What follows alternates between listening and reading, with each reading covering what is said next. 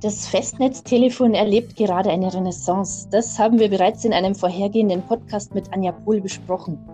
Heute soll es darum gehen, konkrete Tipps anhand klassischer Beispiele zu bekommen. Ich bin Stefanie Zwerschke und ich begrüße Anja auch heute wieder zum Teil 2 unserer Telefonfolge. Hallo Anja. Hallo Steffi. Anja, wir haben in der letzten Folge darüber gesprochen, wie wichtig es sprachlich ist, umzudenken, sein Telefonverhalten zu ändern, um dahin zu kommen, wohin ich will.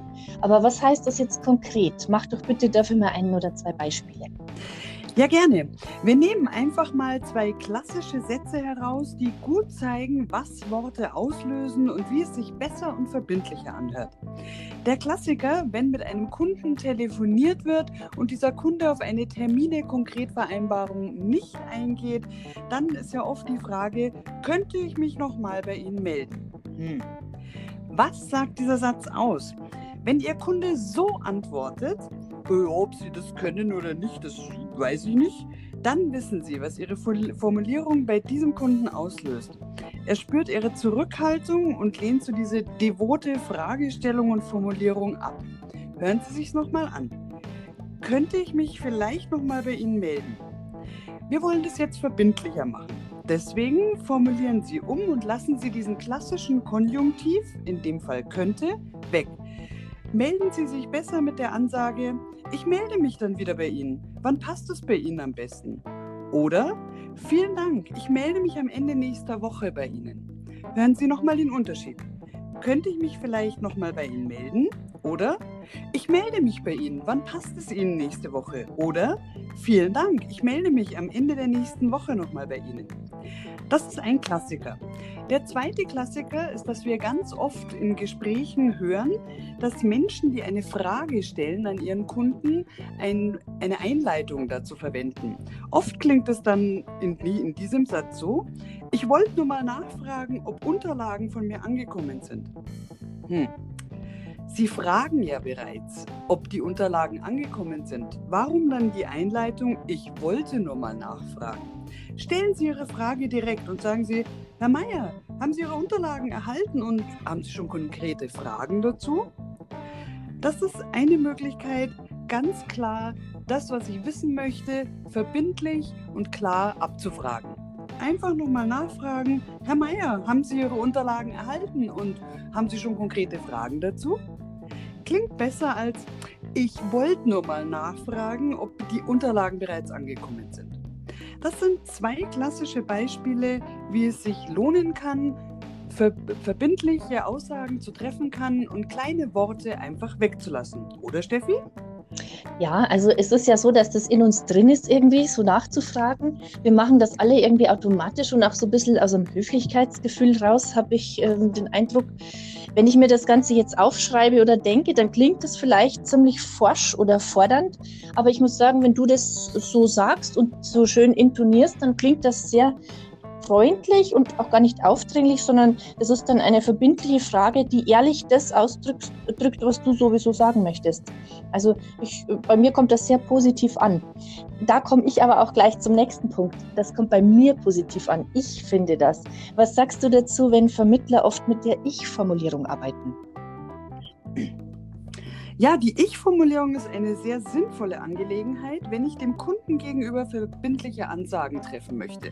Also das heißt, wenn ich zum Kunden sage, ich kümmere mich um ihre weitere Bearbeitung des Schadens, um die weitere Bearbeitung ihres Schadens, dann ist das verbindlich. Oder wenn ich sage, ich melde mich nächste Woche, das ist eine klare Ansage, dass ich etwas für meinen Kunden tue und weil ich es in meiner Rolle spreche, deswegen ist es auch sehr verbindlich. Oft wird diese Formulierung aber auch hergenommen, weil wir genau das ausdrücken sagen wollen, was wir denken und es gar nicht darauf ankommt, den Kunden damit einzubeziehen, sondern zu sagen, ich finde das gut, ich finde es toll, schön, wenn Sie begeistert sind von Ihrem Produkt und Ihrer Verkaufsstrategie. Bloß ist die Frage, fühlt sich der andere dabei mitgenommen? Und auch hier machen wir zwei Beispiele. Klassiker, Sie rufen beim Kunden an und da geht es schon mit Kleinigkeiten los wie, Herr Müller, ich rufe an wegen Ihrer Hausratversicherung. Mhm, okay. Jetzt hören Sie sich mal das in der Sie-Formulierung an. Hallo Herr Müller, heute geht es um Ihre Hausratversicherung. Der Unterschied ist, Ich rufe an wegen der Hausratversicherung oder Hallo Herr Müller, heute geht es um Ihre Hausratversicherung. Es klingt einladender für den Kunden. Zweites Beispiel, und das äh, stellen wir sehr oft in Verkaufsgesprächen fest, gar nicht in tatsächlichen Telefonaten, ist die Formulierung, nachdem Sie sich Mühe gegeben haben, dass Ihr Kunde alle Vorteile und alles kennenlernt, warum er dieses und jenes Produkt abschließen soll, dann sagen die meisten, ich kann Ihnen das nur empfehlen. Mhm.